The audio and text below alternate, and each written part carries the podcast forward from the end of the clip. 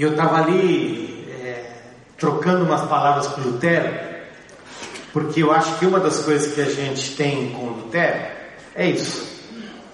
É uma longa caminhada na mesma direção, que eu estava né, sentado lá atrás, vi que ele já está bastante careca, é, que é, indica que é uma longa caminhada, né, Lutero?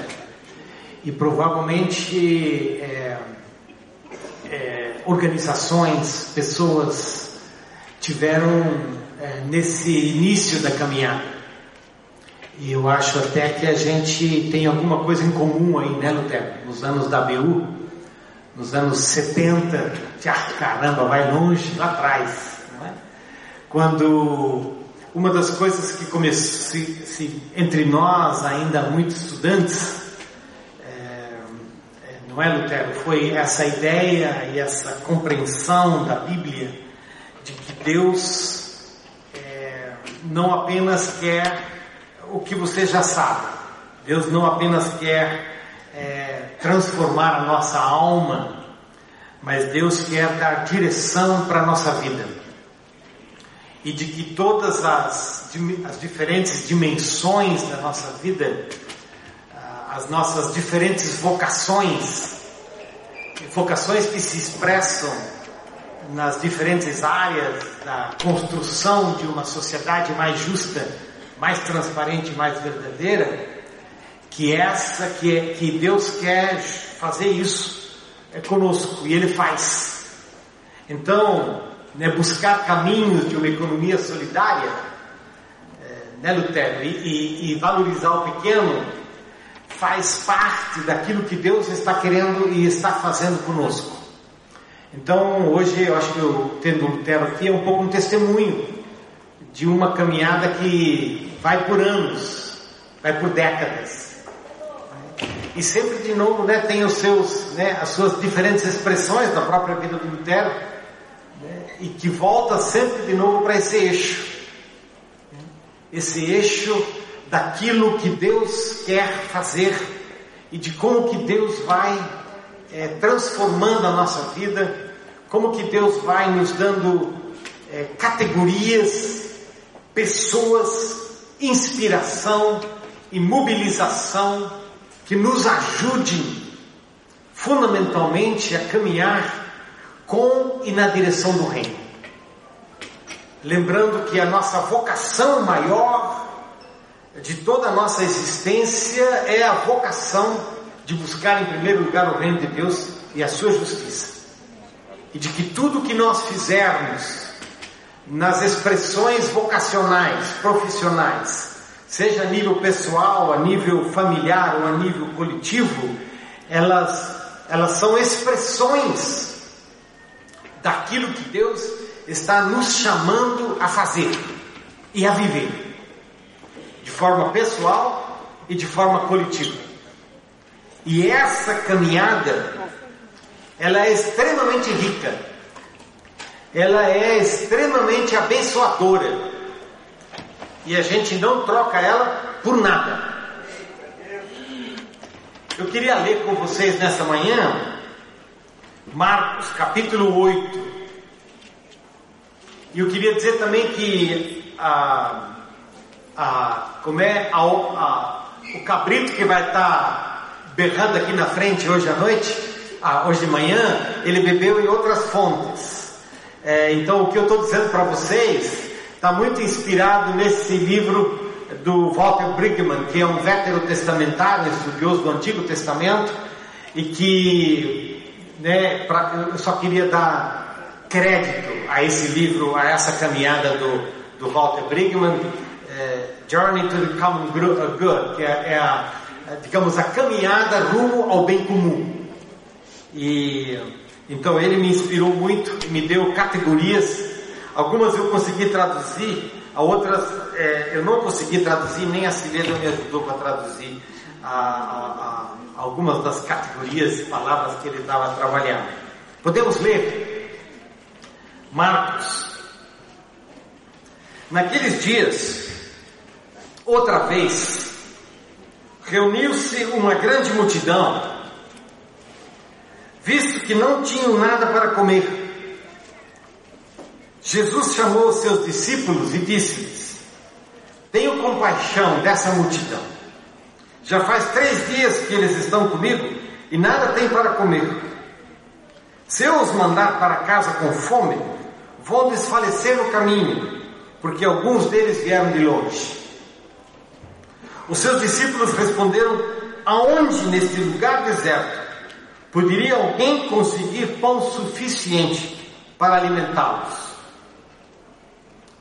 Quantos pães vocês têm? Perguntou Jesus.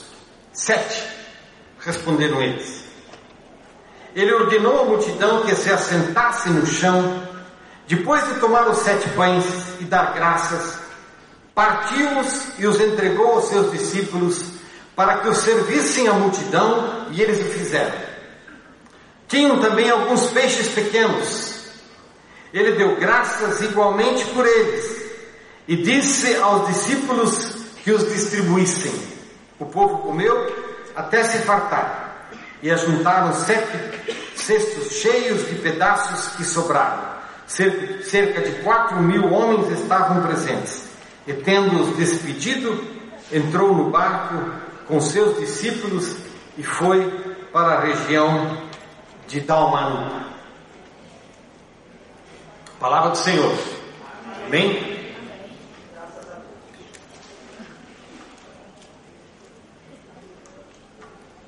Eu leio essa passagem de Marcos, mas eu podia ler outras, porque de alguma forma todas elas dizem a mesma coisa. As histórias são diferentes, as circunstâncias são diferentes, o contexto tem peculiaridades, assim como o seu e o meu, mas a história é sempre a mesma. A história desse texto coloca Jesus diante de uma multidão, assim como ele estava muitas vezes. E ele tem para com essa multidão compaixão, assim como ele sempre tinha. E ele encontra uma multidão com fome, como ela sempre tinha diferentes tipos de fome, diferentes jeitos de estômagos vazios, almas vazio, vazias, corações doentes, pés coxos, vistas cegas, crianças famintas, viúvas, abandonados, carentes, aidéticos, drogados. E ele tinha compaixão de uma multidão que tinha fome. A multidão sempre tem fome porque nós sempre temos fome. E Deus e Jesus têm sempre compaixão de cada um de nós. Como é a grande pergunta do Evangelho, se dá esse encontro entre a compaixão de Jesus e a nossa fome. E como que os olhos de Jesus, os braços de Jesus, os pés de Jesus, que vêm ao nosso encontro e nos olham e nos abraçam, sempre de novo discernem a nossa fome. E ao discernir a nossa fome, tem para conosco uma palavra, tem para conosco um abraço, tem para conosco um olhar, tem para conosco um pedaço de pão que sacia a fome. E sempre de novo, esse Jesus sacia a nossa fome sacia nossa fome a partir, de repente, de recursos que nós temos, ou a partir da nossa angústia. Aqui nesse texto, os recursos que os discípulos encontraram são sete pães. Em João, são, é um menino que tem cinco pães e dois peixes. Noutros, quando Jesus diz para os discípulos: Dai-lhes voz de comer, Tudo que eles têm é um olhar assustado para Jesus e uma carteira que não tem dinheiro suficiente para responder à fome da multidão. Como se dá esse encontro? Qual é a narrativa que Deus nos dá, a história que Deus compartilha, que é compartilhada conosco, onde nós vamos encontrar esse Deus que é fundamentalmente um Deus generoso como eu disse no outro, no outro dia, porque Ele é um Deus de amor. E um Deus de amor é um Deus de compaixão. Um Deus de amor é um Deus que discerne as nossas fomes e vai de encontro a elas. Eu queria que a gente voltasse ao final do livro de Gênesis e ao início do livro de Êxodo. Desculpe, a gente não vai ler vários textos daquele contexto, porque a gente não tem possibilidade de fazer isso hoje aqui, mas você conhece essa história. Você conhece a história onde, já no final de Gênesis, começo de Êxodo, você tem um povo de Israel, eh, um povo de Israel, um povo seguidor de Abraão, um povo que é descendente de Jacó e que acaba se tornando escravos no Egito. E o livro de Êxodo começa assim: começa com um povo escravo, e começa com um faraó. Com um faraó que ao mesmo tempo ele é, ele, ele oprime e ele vive com medo. Porque ele nunca sabe o que é que vai acontecer. E a forma como a forma que ele tem de lidar com os escravos é aumentar sempre de novo a opressão sobre esse, sobre esse. A marca dessa história e a marca desse contexto é que nós temos uma sociedade oprimida, nós temos uma sociedade escravizada. E essas pessoas escravizadas, elas vivem na opressão, elas vivem na dependência e elas vivem na fome. Um povo escravo é fundamentalmente um povo desarraigado, é um povo com medo, é um povo oprimido, é um povo que não consegue de alguma forma se juntar, porque ele está sempre vivendo o medo, no medo. O medo, o medo de que não terá o suficiente, o medo de que ele terá que produzir mais, o medo de que ele não terá o que comer amanhã. o Walter Brinkman usa uma palavra aí que, eu, que apesar de consultar a minha consultora Cileda, que ela é revisora e conhece o inglês e traduz textos, esse negócio tudo, eu perguntei para ela, Cileda, o que, que quer dizer paucity? Paucity, paucity. E ela disse, não sei. Fui para o dicionário, né? E, e, fui tentar entender o que, que é essa palavra em inglês, paucity. E aí a tradução me dizia, olha, paucity é você dar para as pessoas o tanto que elas ainda sentem necessidade. Você dá tanto que você ainda as mantém com fome. E é essa a palavra que ele usa para descrever a realidade da escravidão, que é fundamentalmente uma realidade onde você nunca tem o suficiente. Você dá, mas não dá muito. Você dá, você mantém as pessoas vivas para que elas continuem a produzir. Você dá, você alimenta as pessoas não porque elas precisam, mas porque você precisa delas. E por isso você alimenta elas até ao ponto em que elas podem produzir o que você precisa. E quando isso acaba, você as descarta. Essa é a realidade de Êxodo. E essa, essa narrativa de Êxodo é, de alguma forma, a narrativa na qual vivem os nossos, os nossos povos, as nossas nações na história. Sempre de novo experimentando essa realidade. Você tem, mas você sempre gostaria de ter mais. você precisaria ter mais. Você vive com fome. Você vive prestando contas a alguém. Você vive com medo. Você vive em dependência. E enquanto a gente podia dizer essa é a realidade de êxodo, do êxodo, a gente poderia também dizer essa é a realidade da no... essa é a nossa realidade e essa é de alguma forma a realidade do mundo capitalista. Que desenha a vida de tal forma que você sempre tenha fome. E você sempre queira um pouco mais. E que você vive em estado de ansiedade pelo que você não tem.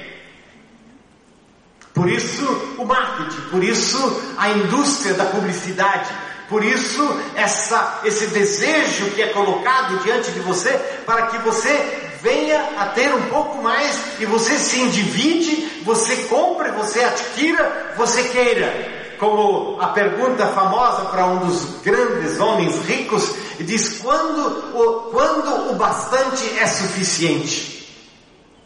E ele respondeu: só um pouquinho mais.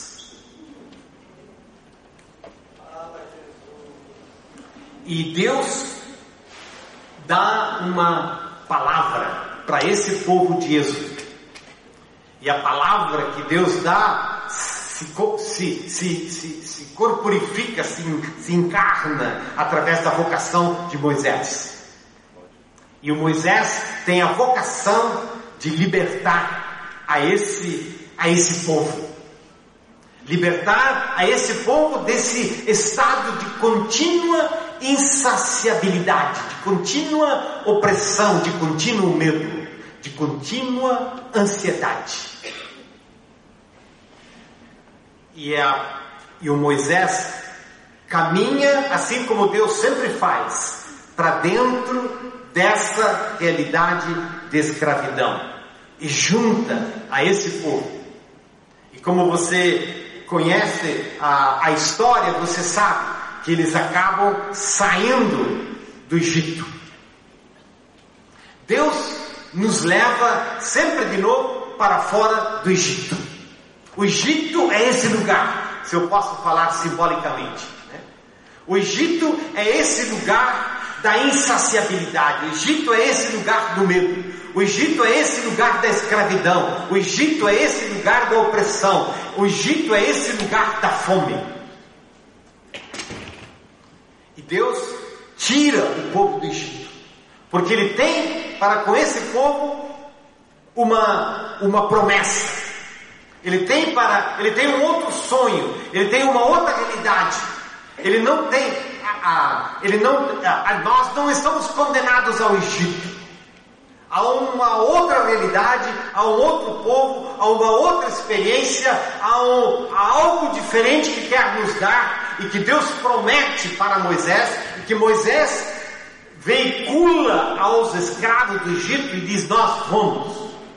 Assim como ele fez com Abraão, assim está, Deus está fazendo de novo: sai e vai rumo à promessa. Assim que nós somos esse povo povo peregrino, assim que nós somos esse povo a caminho, a caminho da libertação do Egito. E a pergunta que eu gostaria de, de, de compartilhar com vocês é o que é que Deus dá para esse povo nessa caminhada.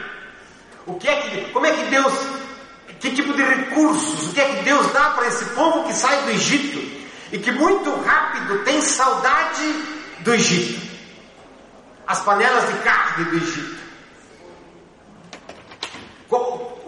E Deus dá para esse povo que, que está ainda, né, é um bando de escravos que se transforma em povo. E pouco a pouco eles se transformam em comunidade. Pouco a pouco eles se transformam em nação. Uma das coisas que Deus dá para esse povo é o maná. E quando eles têm fome, e quando eles colocam diante de Moisés a realidade da fome, e quando eles dizem, mas nós tínhamos as panelas né, lá do Egito. Então Deus diz: Pois eu vou dar para vocês, não aquilo que vocês ganhavam no Egito, eu vou dar para vocês, não aquilo que Faraó dava para vocês em migalhas, e que Faraó dava para vocês depois de oprimir vocês e depois de explorar vocês, vocês tinham que trabalhar muito para ganhar pouco. E Deus diz: Eu vou dar para vocês sem que vocês trabalhem. Eu vou dar para vocês graciosamente. E eu vou dar para vocês o suficiente para que vocês tenham a cada dia. E para que vocês tenham o suficiente para aquele dia. Eu vou dar para vocês o maná. E quando vocês levantarem pela manhã e vocês olharem, olharem para esse deserto, vocês vão verem, vocês vão ver esse maná. Vocês vão recebê-lo. E vocês vão sair das tendas de vocês e vocês vão recolher o suficiente para você, o suficiente para o teu filho, o suficiente para a tua mulher, e você não vai precisar tirar da tua porção para dar ao teu filho e ficar com fome. Você vai ter a cada dia o suficiente e de graça. É assim. Essa é a resposta da generosidade de Deus. Onde nós não ganhamos, entre aspas, nós não não temos, ganhamos alguma coisa depois de muito trabalho e o que nós ganhamos não nos não sacia nossa fome e nos, nos gera ainda ansiedade pelo que nós vamos ganhar no dia seguinte. E Deus desconstrói a ansiedade, tira o medo e diz: fiquem tranquilos, a cada dia vocês vão ter uma maná e eu vou dar para vocês. Vocês vão recebê-lo gratuitamente e o suficiente. Assim, é esse reino que Deus constrói. Assim, é esse reino da promessa que Deus já sinaliza através do maná. Onde é assim que tem sido desde Gênesis. Onde Deus diz: Fui eu, fui eu que criei, Sou eu que estou dando. Esses sistemas de opressão, de exploração que vocês constroem são diabólicos, porque eles matam, porque eles geram medo, porque eles geram ansiedade, porque eles geram úlcera, eles geram angústia, eles geram briga entre as pessoas, eles não geram nada, eles só geram a morte. Eles geram a descartabilidade. E Deus diz: esse sistema, ele é do diabo, esse não é meu. O meu sistema é o maná do deserto. O que eu dou para vocês é o suficiente a cada dia, é fresco a cada dia e é de graça. O Deus da compaixão que nós encontramos lá nos evangelhos e que nós lemos no capítulo 8 de Marcos é esse Deus. É o Deus do maná. É o Deus que diz: há suficiente para todos no mundo no qual vocês vivem. Eu quero que todos, a cada dia, tenham o suficiente e eu tenho fresco, com graça, a cada dia. Mudem os sistemas de vocês. Mudem o jeito de vocês construírem essa sociedade de vocês que está baseada no consumo, na ansiedade, no medo e na insaciedade é demoníaca. Constrói outro reino. Porque, aliás, não constrói outro reino de Deus, eu estou construindo um outro reino. E esse, desse reino, tem um maná de cada dia. Em segundo lugar, Deus dá para esse povo os mandamentos. Que, de novo, às vezes nós tiramos do contexto e transformamos quase como leis que nos oprimem mas eles são fundamentalmente uma declaração de liberdade. Eles são, os, os mandamentos são é, palavras que ajudam a gente a construir uma sociedade na qual tem espaço para todos e onde a gente respeita o outro. Os mandamentos são uma declaração de construção de comunidade, de nação, de povo. Eles são dados para o povo para que eles aprendam a viver juntos. E eles aprendam a viver juntos em adoração a Deus. E é assim que os mandamentos começam, e em cuidado e respeito em relação ao outro. Por isso, por isso é importante que você não tire do outro. Nada do que eh, você não tire, no, no, no caso dos mandamentos, a mulher do outro. Você não mate o outro, mas você respeite o outro, porque vocês vão viver como povo, não como escravos. Vocês não vão viver como escravos. E uma das, né, dessas estratégias da escravidão é manter separado. Não permite, não permita que os escravos se reúnam. Aqui, Deus diz: Não, eu quero que vocês se reúnam. Eu quero que vocês sejam povo. E quando vocês vão aprendendo a ser comunidade, vocês vão aprendendo a ser uma comunidade de adoradores. Adoradores de Deus que lhes dá o maná. E vocês vão aprender a conviver de tal forma que haja lugar para pais e filhos, que haja lugar para o outro que você que é teu vizinho, para que haja espaço de convivência com respeito e com reconhecimento do valor do outro. Assim que os, os mandamentos, eles são uma declaração de, de construção de uma nação. Porque é isso que Deus faz. Deus não apenas nos dá o maná para que ao amanhecer de cada dia nós tenhamos o suficiente para nós e voltemos a nos encolher na, na, na nossa tenda. Deus nos dá o maná para que a gente aprenda a caminhar em obediência à sua vocação rumo à terra prometida. E Deus nos dá o maná para que nós tenhamos energia e espaço suficiente para construir relacionamentos, para sermos comunidade, para buscarmos o bem comum. E isso, na linguagem do Novo Testamento, é a igreja, é o corpo de Cristo. É esse corpo que aprende a ser essa comunidade e que encontra nos, nos, mandamentos, mas encontra no Sermão do Monte e encontra no Novo Testamento tantas outras expressões de diferentes jeitos de viver melhor e de viver bem.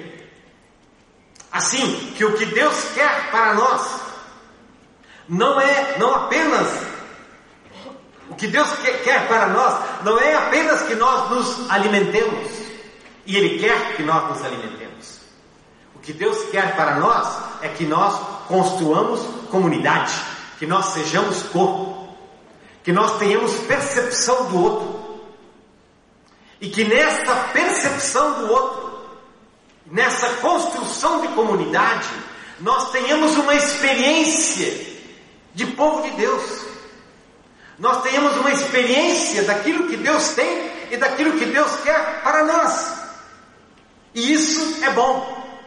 Então essa comunidade de essa essa nova comunidade formada de escravos que saem fugidos do Egito e que são alimentados por Deus pelo maná a cada dia e que experimenta o cuidado de Deus para a nossa vida é também esse grupo de escravos que começam a se tornar povo. Vós, diz 1 Pedro, capítulo 2, que não erais povo de Deus, mas agora sois povo de Deus.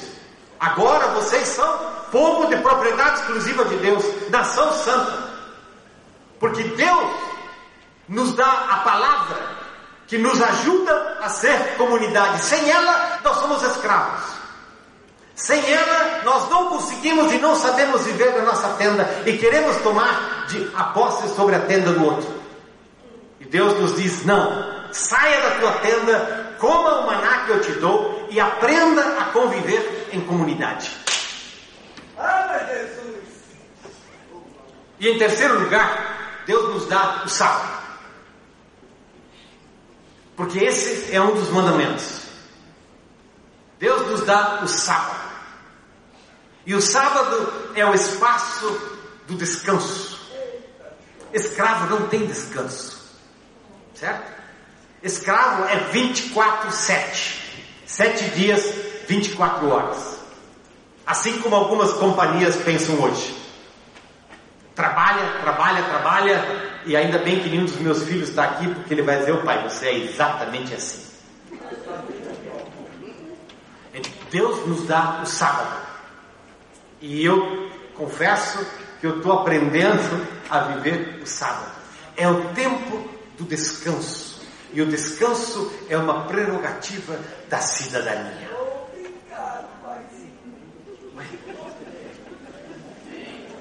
Está descansando aí, companheiro? Esse aí falta dormir.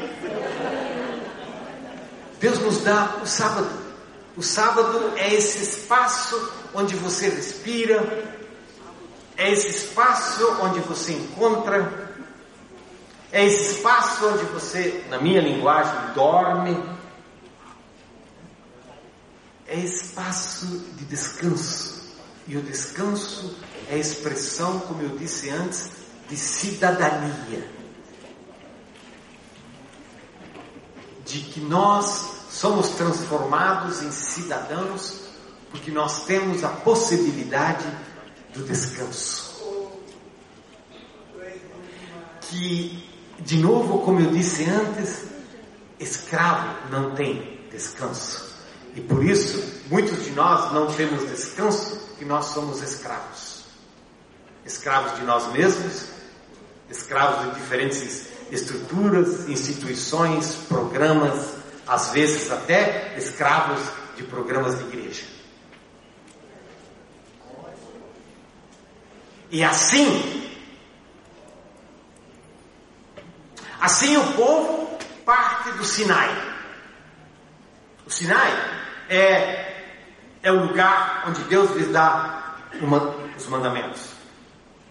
Assim o povo, esse povo que saiu do Egito, que parou no Sinai para né, falar em grandes, em grandes passos, que parou no Sinai, sai do Sinai rumo à terra prometida, marcados por essa, essa presença de Deus.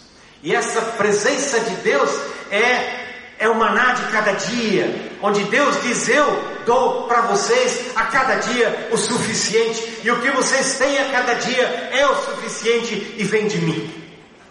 Fiquem tranquilos, confiem. Na linguagem do Novo Testamento, é não fiquem ansiosos. Deus cuida dos pássaros, Deus sai os cabelos na cabeça. Fiquem tranquilos, eu vou dar. Em segundo lugar, Deus diz: e vocês não precisam sair do Sinai rumo à terra primitiva, primitiva como um bando. Vocês saem como um povo. Como um povo que tem consciência um do outro. E que gosta de estar junto. E que caminha juntos. E que juntos tem um objetivo. Um povo que aprende a se amar. E os mandamentos são uma ajuda para que vocês tenham esse norte, esse jeito de viver em comunidade e parem no caminho e descansem, porque vocês são cidadãos. Vocês são gente minha. E quando Jesus toma o pão, abençoa, parte e dá, ele está retomando essa tradição que vem lá da experiência do deserto. Quando Jesus toma o pão, toma o pão e o abençoa, ele está retomando a tradição da adoração a Deus. E quando ele toma o pão e o parte e o dá aos seus aqueles que estão já três dias sem comer, ele está dizendo: Deus quer alimentar vocês. Deus quer cuidar de vocês. E que essa experiência que encontra a compaixão com a fome, tem uma resposta. E a resposta é esse pão que é partido que é compartilhado. E a resposta é esse olhar de Jesus que abraça. E a resposta é esse toque de Jesus que cura. E a resposta é essa palavra de Jesus que nos ensina a viver como seres, como cidadãos livres e que nos ensina a viver em sociedade. É isso que Deus quer fazer conosco. Assim, assim como ele quis fazer, assim como ele quis fazer com esse povo no deserto, assim como ele quis fazer com os discípulos, assim como ele quer fazer comigo e com você. O maná, os mandamentos e o sábado. E vamos, e vamos em frente. O que é interessante, e quanto tempo você me deu aí? Cinco minutos. Aqui não tem generosidade.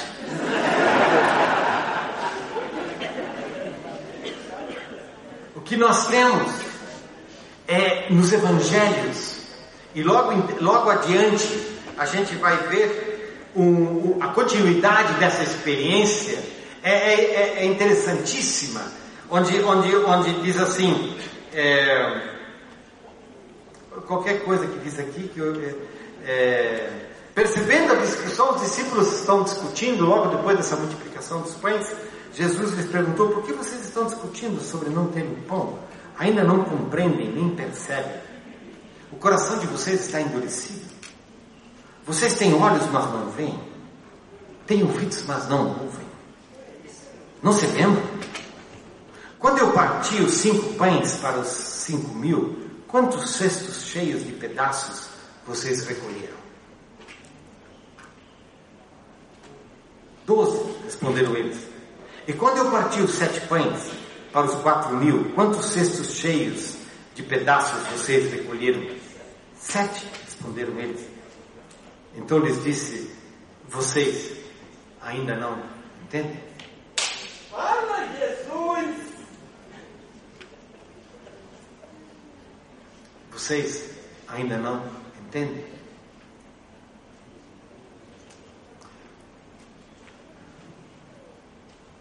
É verdade. E eu preciso dizer não. Eu não entendo. Eu não entendo.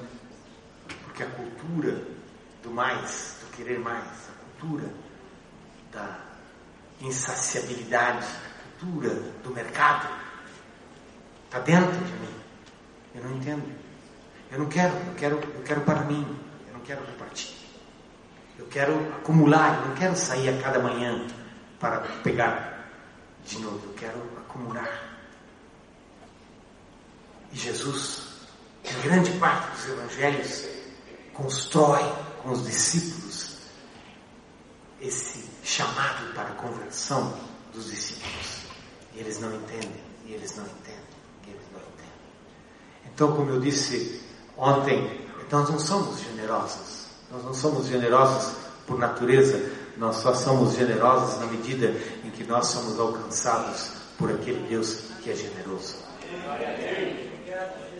Só quando Ele tem compaixão de nós. Por isso, a questão da generosidade não é simplesmente o que eu posso fazer pelo outro, mas é o que, inclusive, o que Deus precisa fazer por mim, para que eu me converta e para que eu saia do meu Sinai, do meu Egito, conscientes de que Ele tem o suficiente para mim a cada dia. E Ele quer que eu seja parte do seu povo e que eu caminhe juntamente com os outros irmãos nessa caminhada do reino, que é uma longa caminhada na mesma direção. E que eu ofereça para Ele aquilo que eu tenho. E é interessante que no Evangelho de João, que no Evangelho de João tem um detalhe que é o menino que aparece com cinco pães e dois peixes. E enquanto os discípulos estão preocupados e não sabem como alimentar essa multidão, é esse menino que vem, esse menino que abre a sua bolsa e diz: Olha, eu tenho aqui esse lanche, serve para alguma coisa? E Jesus toma o lanche, abençoa, parte o pão e alimenta a multidão. É assim que Deus trabalha. Sempre de novo, de forma surpreendente. Sempre de novo nos ensinando através dos outros. E tantas e tantas vezes nos ensinando através das crianças, dos pobres. E às vezes, nos meus anos de trabalho com a visão mundial, que trabalha com, né, digamos, com muitas crianças pelo mundo, eu dizia, ah, gente, eu acho que a visão mundial precisa muito mais das crianças do que as crianças precisam da visão mundial.